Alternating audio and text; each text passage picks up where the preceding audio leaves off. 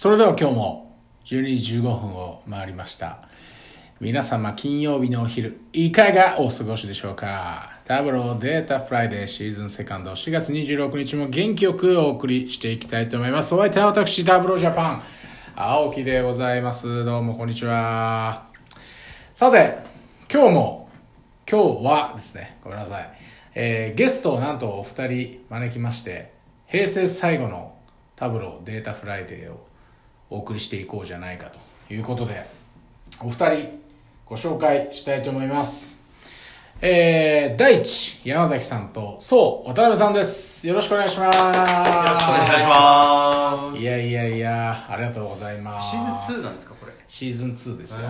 知らなかったです。だから年明けとともに始めてですね3か月クールで、はい。まあ、シーズン1は3月で一旦終えて、はいはいはいまあ、4月からシーズンセカンド。なんかこうリニューアルしてちょっと変わったりとか。全然。放送開始時間を12時15分にしたくらいですね。あ15分遅遅くした。そうそうそう。もともとああのーなんか緩い感じでお弁当でも食べながら聞いてもらおうと思ってたんですけどーはいはい。12時にスタートすると弁当買いに行く時間がないっていう声があってですね。なるほど。たくさんの視聴者の方からですね。あそうそうそう。リスナーの方固定客固定のお客様が今徐々についてき始めていてね。更新していただいてる。毎週こう聞いていただける方が増えてきたんですよねでバーンとどっかでちょっと大々的にあのプロモーションしてこれを一気に増やそうとしてるんですけど まだもうちょっとアーカイブを貯めるまでは密かに。なるほど。口コミでどこまで？コアな。コアな。本当コア中のコアみたいな人が 聞いてくれてるわけですが、まあ、そんな、えー、と大地さんと宋さんなんですけどお二人ともカスタマーリニューアルマネージャーはいはい。ということでお仕事どんなお仕事かっていうと簡単に。はい。そうですね、まあ、基本的に、まあ、リニューアルとついてるのに更新とはい。いうことになるんですけれども、まあ、今サブスクリプションお客様にも契約をしていただいている、まあ、その契約を滞りなくですね、まあ、満了日までにまあしっかりと更新していただく。と、うん。まあ、そこのお手伝いをさせていただいているというのがまあ主な仕事になります。なるほど。宋さんも同じそうですね。同じです。右にこう名前がそうだからこうそうですねとかなんかいろいろねこうダジャレみたいになっちゃうんですよね宋さんの場合はね。そうなんです。でそうなんですよね。そうなんです。もう早速そう外資系なので英語も使うんですけど、はい。はいはい日本語でも英語でもそうっていうのも紛らわしい。うんうんうん確かに「Thank you so much」とかね。それはない。それはない。それはないです。それはないと、えーいうことですが、えーちょっとまあお二人の人となりについてもちょっと触れていきたいなと思うんですが、えーこの収録始める前にお二人にちょっとお話をしまして大地さんの方からいくとサッカーが大好きだということですがはい。ごひいきのチームがあるんですか？そうですね。私の地元川崎にあります川崎フロンターレ。はい大ファンでした富士通サッカー部。旧富士通サッカー部ですね、私富士通系出身なんで、あそうですよね。はいはいフロンターレの応援とか1回ぐらい行ったことあります。轟いや遠い遠いんだもん轟競技場そうですね。すごく。駅からはでも15分ぐらいですかね。バスに乗ったりとかね。バスか歩くか、まあ、ちょっと住宅街を抜けて武蔵小杉からバスに乗って行った記憶がありますね。そうですね。よく迷う人がやっぱり多いらしくて。轟に行くのに。はい。轟迷宮なんで、まあ、呼ばれたりんとかしてへますね。どうなんですか今今シーズンは？今シーズンはやっとエンジンがかかかってきたかな。というところでですね。昨年2連覇果たしてましたんでおお3連覇に向けてここからはいスロースターターなんでー。おちょっと頑張ってほし。いなーフロンターレっていうだから大久保嘉人とか中村健吾とか。そうですね。大ですよね。久保嘉人はもう2年前にいなくなっちゃいました。もういないんです、ね、中村健吾を受ける伝説が、はい。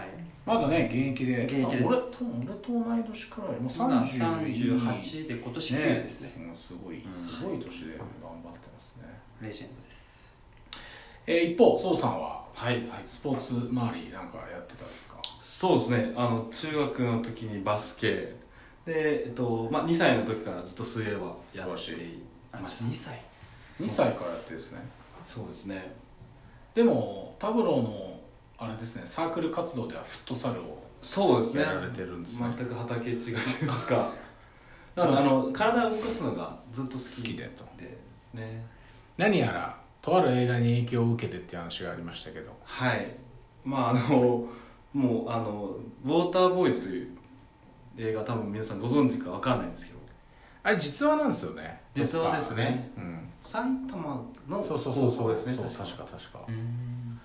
で本当にあったいわゆるシンクロナイズドスイミング、はい。男性だけの、だけの映画妻夫木剛がかっこいい。サトシですかね。うん、妻夫木聡サトシ。妻夫木聡ファンに殺されちゃうかもしれない。あの佐々木君に憧れ。まあ楽しい映画だったので自分もそんな学校生活を送りたいっていうことで高校の時に設立して。いやすごい行動力ですね、ういやえだから宋さんとか、まあはい。それ以外の友達含めて、はい。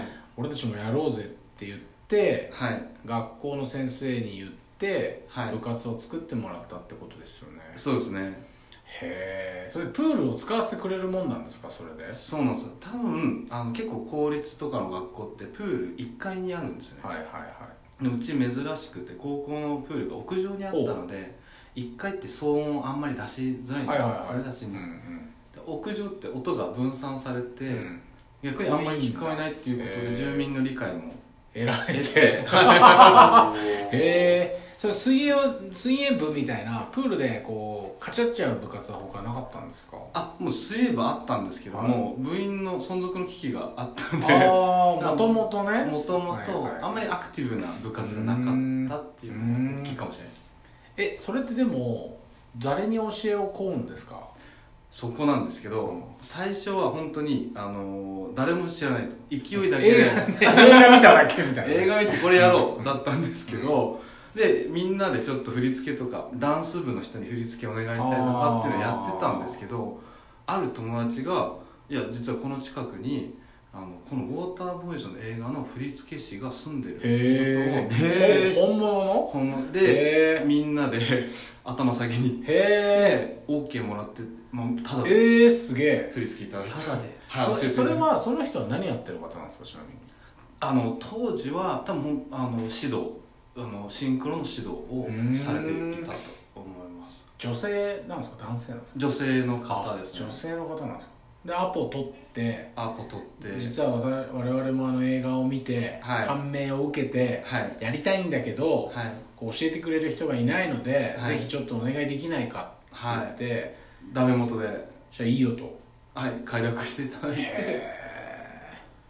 うんで卒業発表みたいなこうどっか大会とかってあるんですか？あれあえっとあって実はその当時本当にシンクロブームあの男子シンクロブームでテレビとかでもやってたんですよ。はいはでそこの規定が確か12人以上なんですけども、まああの人が11人しかいなかったのでそこはダメでそうそうダメで大会には出れなかったんですけども、一応あの文化祭で、発表っていうのを一番大きな目標にやってっていうじゃあ本当に映画みたいにプールサイドにお客さんがこう入れてはい。スピーカーで音を流してそうですね。で発表して。そうですね。いろいろはあお金もないので素晴らしい。スピーカーどうのこうのとか問題もいろいろありましたけど、はいはいはいへえ面白い。それなんか就職活動の時の面接とかですごくこう使えそうな、そうですね。エピソードすごくあ行動そう。うんでうん。行動力ここまでありますみたいな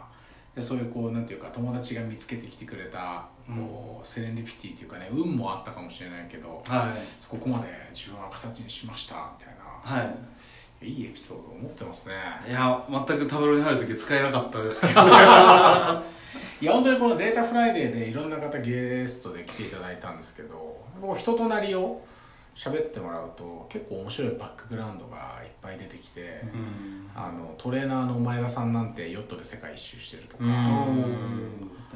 あと甲斐さんカスタマーサクセスマネージャーの甲斐エリカさんは、あの洋画とか海外のドラマが大好きで Hulu と Netflix と Amazon プライムビデオ全部契約してザッピングしてますみたいな話とか結構ねなかなかそういう話をねあの仕事中することってなかなかないんですけどそうですね。データフライデーに来ていただくと、まあ、そんな話も聞けてまあ、こういう人間がタブローで働いてるんだなっていうのはとりあえずこう伝わればいいかなと思ってやらせていただいてますけども。さてまあ今日はお二人を呼んでですね、まあ、何を話そうかなって思っていて、まあ、ちょっとお二人の意見も聞きたいんですけど、まあカスタマーリニューアルマネージャーですよね、まあ、我々はこう今サブスクリプションモデルになっていて、はい。まあ、1年ごとにライセンスを更新していきましょうと。でやっぱりこううまくあの中には更新をされないっていうお客様も当然いらっしゃって、えーそれはやっぱりこうね使おうと思ったけどうまく使えなかったとか、まあ、いろんな事情があると思うんですけど、なんかちょっとその辺でアドバイスないですかってすごくこうぼんやりした質問をボンとぶつけるんですけど。そうですね。やっぱり買う買っていただく時に、まあ、どういう目的で、まあ、購入をされるのかまずね。っていうところを、まあ、しっかりと、まあ、事前にできるだけこう、まあ、描いていただくと、うんでその上でこうどうやったら実現できるのかっていうのを、まあ、その時に対応した営業を含めて、はいはい。まあ、しっかり会話をしておくというところが重要なのかなっていうのは思いますね。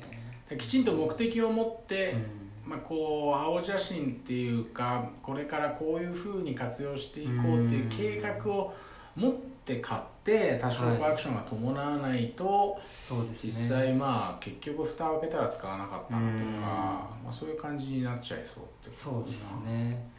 まあ、確かにねその1年後のリニューアルのタイミングでお二人がお客さんとこうあとね話をした時にそもそもねもう買った時点でちょっとこううまく伝わってないとかうんっていうのを無理くり更新してくださいっていうのもちょっとしんどいはしんどいそうです感じねですね。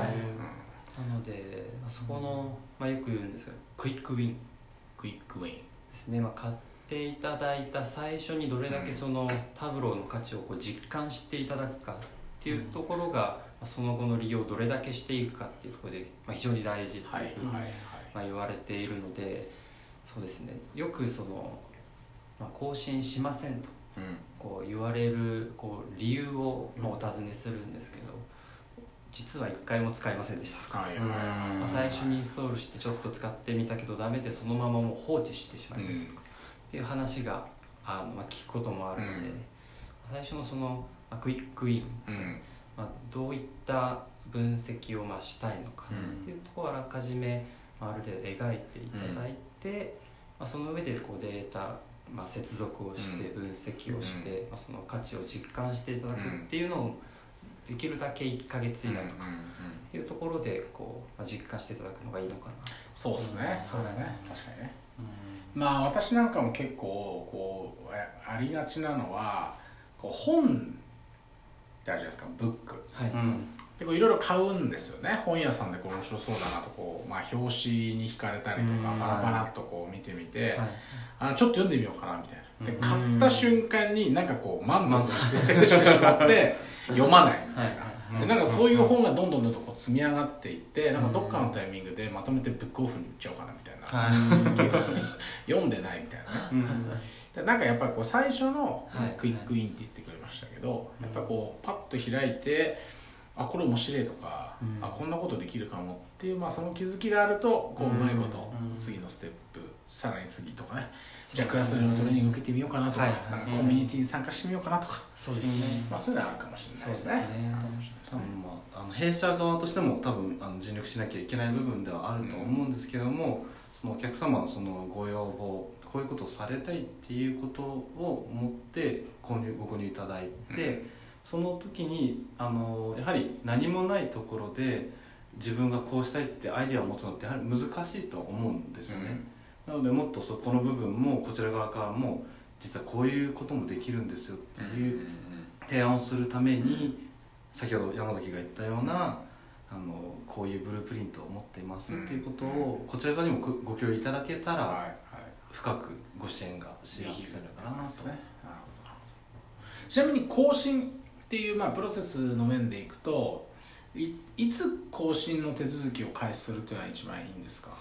お客さんからすると、まあ、ライセンスを買って1年後まで使えますですよね、でそれをねこう更新って思ったら1か月前に動き始めるのがいいとか半年前に動き始めるのがいいっていうのはどの辺のタイミングにあるんでしょそうですね。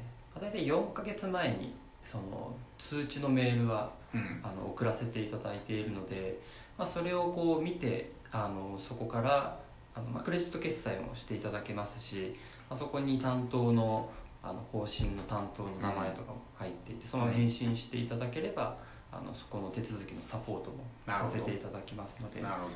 まあ、早いに越したことはないのかなと。はい。思い。ますね。でお客さんが、まあ、上期の予算とか下期の予算とか、まあ、いろいろあると思うんですけど今お金があるからちょっと先の更新の分も払っておこうかなっていうことも別にできたりはするわけですよね。ね。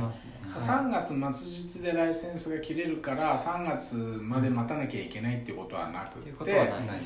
あの3月の末で切れるライセンスの更新を例えば6月末までにやっちゃうとか9月末までにやっちゃうってことも全然できるわけあですよね全然できます前倒しでねはい。向こう1年間どんどんできますね。3年払うってこともできるんですよね1年単位じゃなくて一気にそれできない3年までできますね。でできるんですよね、はいだからお金にまあ余裕があればそうですね。1年1年とは言わずに、はい。もう一気に3年分ボンと買っちゃうっていうのも、うですね。一。つですね。あとはまあアセットの管理っていう意味で言うと、うん。うん。あのまあ、できるだけこう満了日こう合わせていって、うん。こう一つの契約にこう集約していくっていうはい。ところもおすすめはしてますね、うん。うん。まあ、どうしてもプロジェクト単位っていうことでこう集約できないってことはあると思うんですけども、うん。まあ、できるだけまあ一つの大きな契約に集約していくとうん。いうところが、管理は楽。とそうですね、ちなみにお客さんがこうそれぞれのライセンスこういっぱい持っててライセンスがいいつからいつまでっていうのを見ようと思ったらどこを見に行けばいいですか？いい振りですね。カスタマーポータルとカスタマーポータル。いうですね、はい。あのまあどういったライセンスが、うんまあ、いつまでの契約でどれだけあって、まあ、それを誰が使っているのかうん。というのをまあ一覧でこう見ることができる、まあうんポータルサイトあのといったものがまあありますので、まあ、そこあれですね。実はこうタブローのトップページ行ってもらって、はい。サポートタブかなんかから行くサポートタブと、ですね。カスタマはいーポータルへのリンクがあるんですよね、そうです、うん。これログインしていただいて中をこう、まあ、見ていただく。と、まあ、管理者の方はですね、うん。っていうところですね。そうすると何が何本あって、えーいつからいつまで使えるものがあってっていうのが全部確認することそうですね。もできるとあとはそれが今誰に使われているかっていうのも分かります、はいはいうんはい。はい、まあ、それをね管理してもらわないとライセンス利用規約違反になる可能性もありますからね。一つのライセンスをねこうは。いみんなで使っちゃってたりすると、しっかり管理をしてもらって、うん。契約更新という意味でも管理してもらってってことですね。そうですね、結構カスタマーポータルはこう割割と分かりにくいっていうか私のところにも問い合わせがたまにこう入るんですけど、はいはいはい。なんか分かりにくいんですか？あのよく聞く声としては日本語にはならないのか。はいはいといですね、あの全体的に英語ですもんね今。そうです全部英語なんですね。そうなんです。あウェブサイトタブローのウェブサイト、まあ、一番下までスクロールすると言語の選択をできて、はいはい。あのカスタマーポータル上でもそこの言語の選択から日本語って選択できるんですけど、まうん。あ、選択しても何も変わらないトラップですね。あるのでいつ翻訳されるのかっていうまあ、順番待ちはいはいはい。なんですかね、でもそんなに難しい単語じゃないっていうか一応「マイキーズ」とかそうですね。なんかねこう分かりやすい単語というかね、にはなってるんそうですね。よなってますね、うん。なのでまあ一度あのご連絡いただいてあのお電話で使い方のご案内できるので、うん。あの一度そこをこう一緒に見ていただければおそらくあの使い方という面では分かるかなと思いますまあ、あとはタブローのホームページ、まあ、ヘルプページとかナレッジベース KB なんて呼ばれてるものにもまあいろいろありますよね。カスタマーポータルの概要とかそうですねあのユーザーのどうやって追加するとかね、はい、うんえー権限をどうこうするんだとか。たまに見に行くと結構動画説明動画が追加されてたりとか。そうそうですね。説明動画、はいありますね。なんかねあの増えてんじゃんみたいな。タブロ社員もねなかなかそのヘルプページのコンテンツが増えてることになかなか気づかないですけどたまに見に行くとそうです増えてるねみたいなね。あのカスタマーポータル去年の7月かな、うん。リニューアルしてデザインがねデザインがちょっと変わったんですけど、ちゃんとデザイン変わった後の動画で使い方がそうそうそう。7分ぐらいで、うん。はい、あの日本語の字幕付きで。そうそうそう字幕がね 字幕が出るんですよね。そうですなので、まあ、あれを一回見てもらうだけでもね結構イメージつきやすいかなとは思うんで、はい回見てもらうっていうのは必要かもしれないですね、まあそんなこんなで、まあ、あの更新とか、まあ、使い続けてもらうっていう話をいろいろしてもらいましたけど、まあ、2人もおそらく現地会場で、えーお手伝いをしていただくことになるであろう。5月4日5月4日じゃない。5月の14日データデイアウトはい。では多分その辺のお客様側で、えーどういうふうにまあ更新をするかん更新のための管理をどうやってやるとかあとはやっぱりねこうどうライセンスを増やしていくんだとか、うん。うん。まあ、更新買って使わないで終わっちゃいましただとうんやっぱり良くないと思うんで、どうやってこうやっぱね増やしていくかとか、えーどうやってそこの管理をいかに効率化するんだとか、結構いろんなお客様が来られるんで、えーぜひデータデイアウト。タブロあのデータフライデーでもデータデイアウト特集って3回やったんですよ。うん。うんちょっと前に。はいはい。でもう3週やったらもう話すことなくなって。正直。そう。もうやめたんですけど。あとはあのもう満席になっちゃってるんですよね。ほとんどが。どれぐらいで結構早かったんですか？結構早かったですよ。人気のものはもう当日中にそうすぐねあのな満席にりましたよ。なってましたよねで一応あれはなんていうのぶどまり考えて結構多めに、うん。あの受付はしてるんですけどそれでも満席になっちゃったりしてるんで結構大変。で今もう多分見ても基調講演が残席わずかになってますけどそれ以外はねほとんど満席満席ばっかりなんですよ。ありがたい。なのであんまりこのデータフライデーで行きましょう行きましょうってね案内してもいやもう入れねえじゃねえか ですね。ってなっちゃってもあれなんであただあれじゃもう全部カミングスーンも全部埋まって全セッション揃いましたね。そうですね。全セッション揃ってるからカミングスーンだったところで追加されたやつうん。が結構まだ空席が空席って言ったらあれですけどねあの空いたばっかりなんでうん。出てきてますうね、うんで基調講演もあのマークが来るって言ったところはデータフライデーでもやったんですけど、うん。楽天の平井さんの、ね、副社長が来ていただいて基調講演の中で楽天さんの事例をお話しいただくっていうのもアップデートされてうん。これも残席わずかなんでうんうんうんうん。まだまだ間に合いますね。そうですね。まだまだ聞けるやつがあるな。あれ2人は去年のデータデイアウトはいたんでしたっけ？私はいました。2月。はい。第3はいなかなったねですね。はい。今年初めてですね。私一昨日で入社1周年ですね。あおめでとうございます。1年持ちましたね。あっという間ですね。5月14日のねあの我々 T シャツも作るそうなんで、おうんうん。T シャツカンパニーですからね。ええ。何かありゃ T シャツ作ってるっていう感じになってますけどもともと予算がなくてなんか T シャツ今年はないかもって言ってたんですけど。いましたね。そうなんかでも作ることになったらしいです。うん。青い T シャツっていう。青なんですね。うん。デザインを見てないしなんかどんな青か。はいはい、うん全然わかんないけど、去年は何色でした？去年はねなんかなんつったらいいんだろうな。難しいな。データトゥザピープルって書いてあるあはいはあのうん T シャツですね。うん何色ってね青っていうかグリーンっていうかそうですね。青緑っていうかうん。なんかそういう中間の。はいはい。結構去年のあの T シャツは私は好きな部類に入る T シャツ。いいデザインでしたね。いいデザインでしたよね、はい。あれね。うーん。たまにっていうのも。うん。そう。うん？みたいなね デザインもあるし。APAC で作る T シャツって必ずなんかこう丈がさ七分丈みたいな半袖じゃなくてなんか中途半端に長いの作るじゃないですか APAC の T シャツって。何なんだろうみたいないう気がしますけれどねはい。ということであの25分ぐらい喋ってきましたが、えー皆さんの方から言い残したことってありますか？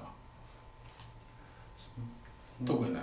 ありますよね。あの いやと特にっていうわけではないんですけどもなんか多くのお客様とあのお話しさせていただくはい。中で、あのユーザーさんのあのバージョンを古いものをお使いの方も結構いらっしゃるんですね。はいはいはい、まあ、ライセンスはねこうリニューしてくれてるんだけど、はい。そもそも使ってるのが 10. 点いくつとか、ね、そうなんですよ、うん。で弊社ってあの四半期ごとに新しいバージョンが出るぐらはい。い新機能を追加したりとか、あの開発に力を入れているので、うん。先ほどお伝えしたカスタマーポータルからその最新のバージョンのリンクっていうのもホームページ画面にうん出てくるので、出てる。はずそこはぜひちょっとん。たびたびチェックしていただいたらいいのかな、うん。今だから2019.1が最新で、はい。多分5月には2019.2が、うん。多分 GA 版が出てくると思うんで、えータブローデスクトップであれば右上のヘルプ画面からタブローのバージョンを確認してもらって、うんそこが10点いくつとかうん。言わんや9点いくつなんていう人がもしいればもうそこを上げましょう。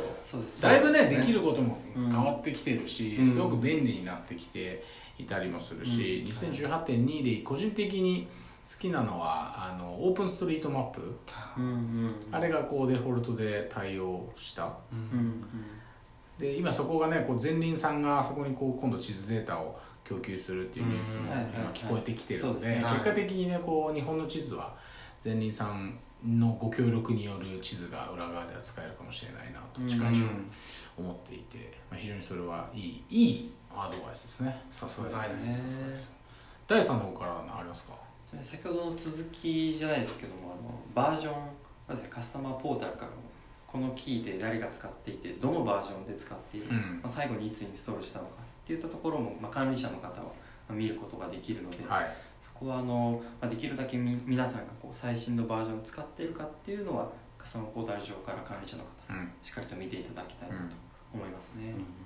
で分からないことがあれば、まあ、問い合わせてもらうなりホームページで調べるなりしてもらってと。そうですね。いうことですね、はい。まあ、一刻も早い更新の注文書をお待ちしております。お待ちしてます。お待ちしています。ドタバタしないようにそうですね。という。ことですね。はい。ありがとうございます。というありがとうございます。ことで、まあ、今日あだから平成最後のデータフライデーに、えーはいお越しいただいたお二人。いや光栄ですね。光栄です。いえいえありがとうございます。そうして、えー、と来週はですね、えー5月の3日が金曜日なんですが、えーすみませんすでに何名の方が事前に登録いただいていたんですけど5月3日、まあ、お休みということもありますしゴールデンウィーク真っ只中、えー改元というかですね新天皇の即位を、まあ、お祝いしましょうという意味でデータフライデーはお休みさせていただきます。ということで、えー次回は5月の10日金曜日、まあ、いよいよ令和第1弾。令和第1弾の放送えー目前に迫ったデータデイアウト。そうですね。みたいなところでちょっとデータデイアウトについて話すかどうかってまだ考えていますが、えー平成ももう残りわずかですけれどいい令和を迎えたいと思いますんであの今日はお二人ありがとうございました。ありがとうございました。じゃあ皆さんまた、えー次回5月10日にお会いしたいと思います。皆さん良い週末をお過ごしください。ありがとうございました